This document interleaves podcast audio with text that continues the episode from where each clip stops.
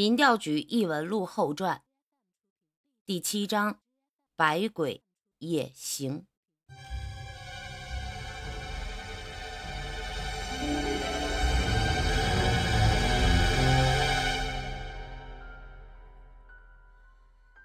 虽然孙胖子的手枪加了消音装置，但是由于掌心掌心雷枪型的限制，加上监狱这种特殊的环境，枪声还是传得很远。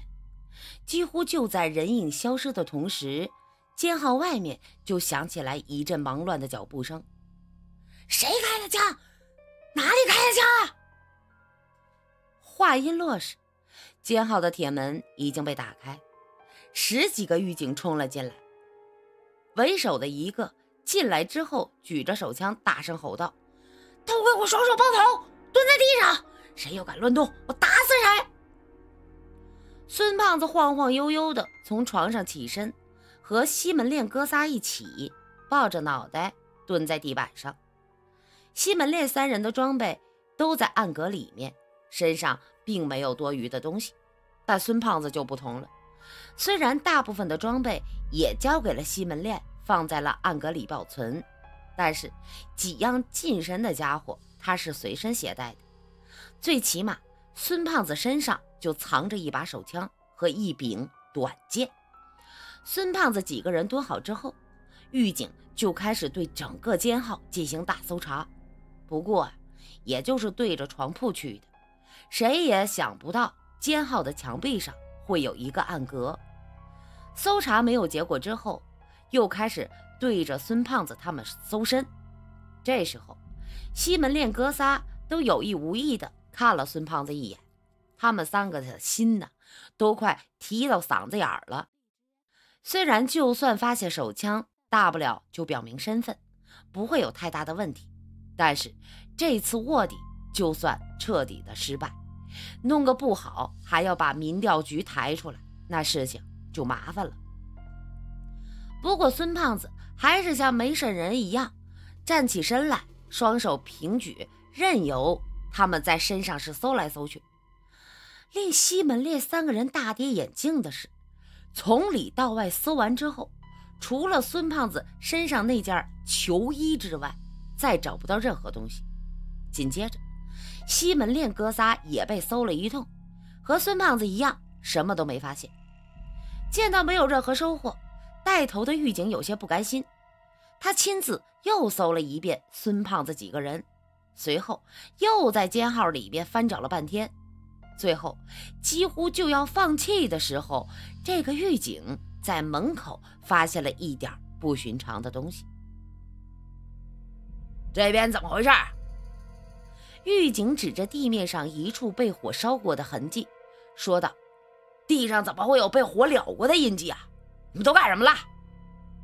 他指的位置，就是刚才那个人影所站的位置。那片燎过的痕迹是人影触动阵法时候留下的。不过，现在的场合，这话就不能这么说了。孙胖子瞅了一眼地面，说道：“报告政府。”这个问我们就不是了吧？这一看就是在上面有东西烧着了。哎，不是我说，政府您自个儿看，这监号里边有什么被烧着的东西吗？就算是都烧光了，也应该有点灰烬吧？孙胖子几句话就把狱警给堵了回去。他瞪了孙胖子半晌之后，突然哼了一声，指着孙胖子的头顶说道。你先别得意，每间监号里都有监控，一会儿把监控调出来。如果刚才那声枪响真的和你们有关系的话，加刑你们是跑不了的。哼，两年打底，不设上限。狱警的话还没说完，身后又有一个狱警凑了过来，在他耳边小声的嘀咕几句。这名狱警脸色当时就变了。孙胖子身边的西门烈会唇语。他装作挠头，用极低的声音说道：“就这间监号里边没有安装监控摄像头。”你嘀咕什么呢？狱警看见之后，冲着西门烈大吼一声。孙胖子挡在他面前，嘿嘿一笑，说道：“ 报告政府，我们也想知道刚才是怎么了。哎呀，这这这刚才啊睡着了，外边有人打枪，就说要执行死刑，不给顿饱饭也得提前说一声吧。那趁人家睡着了再开枪，哎呀，这也太人性化了吧！这个看着孙胖子嬉皮笑脸的样子，这个狱警气儿就不打一处来。他向前一步。揪住了孙胖子的衣领，恶狠狠地说道：“就你话多是吧？今天开始给你住单间，半个月，看你还有话吗？”说到这里，他转头冲着自己的同事说道：“把这胖子送单间去。”他这话刚说完，监号门口就有人说道：“多大罪名啊？还要往单间里边送啊？”说话的时候，监狱长从外面走了进来，看了一眼孙胖子他们几个之后，又对着刚才说话的狱警说道：“刚才那一声，监狱外边有人放炮仗，和监狱内部无关。我已经查明白了，警报也解除了，你们正常执勤，该干嘛干嘛去。刚才那一声是炮仗，这混账话谁说的？”那名狱警在犯人面前有点下不来台，找给自己找个台阶。想不到监狱长眼睛一瞪，说：“我说的很混账吗？”狱警脸上一红，扫眉搭眼的就往门外走。监狱长看了孙胖子一眼，正要跟着这些狱警一起离开的时候，孙胖子突然向前跨了一步，大声说道。报告大政府，我有事要汇报。见到孙胖子有话要说，众狱警又都停住了脚步。孙胖子见到之后，再一次说道：“报告大政府，人多了，我说不出来。”监狱长这才遣散了众狱警，一个人留在了监号里。众狱警出来的时候，心里还都纳闷这老大胆子什么时候这么大了？敢一个人留在监号里，他也不怕这些犯人造反吗？等到众狱警走了之后，监狱长脸上的表情瞬间就变了。他苦着脸对孙胖子说：“ 孙局啊，刚才将这这枪走火了吧？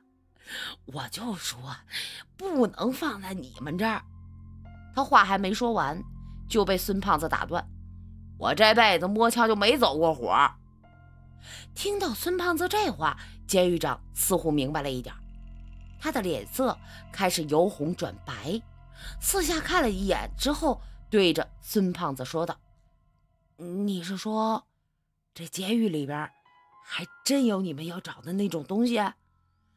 怎么样啊？刚才那枪打中了吗？我怎么什么都没看见呀？”孙胖子似笑非笑的看了监狱长一眼，说道。具体的事情啊，你也别问，知道多了都是病。不过有几件事情你帮我办一下啊。第一，我要这座监狱最新的平面图纸，记住啊，是最新的啊，哪怕是什么地方开了个门，上面都要标注的清清楚楚。还有，这几天我要再安排人呐进来，这次狱警里面也要安排我的人。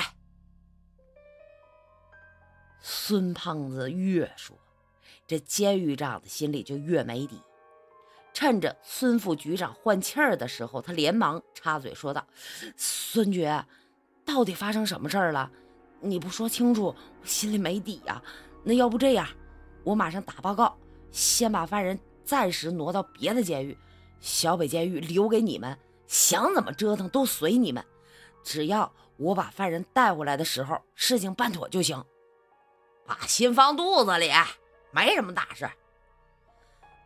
孙胖子拍了拍监狱长的肩膀，接着说道：“再有个三五天就搞定了。哎，不是我说，记住了啊，这两件事我说的。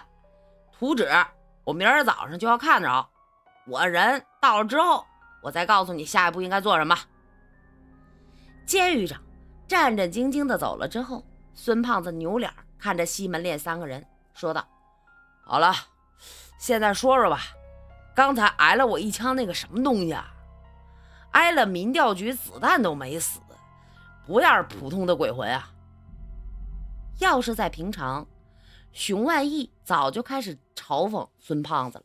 但是这个时候，熊万义再也没有这个心情。他和西门烈、老莫三个人互相对视了一眼之后，还是老莫先开口说道：“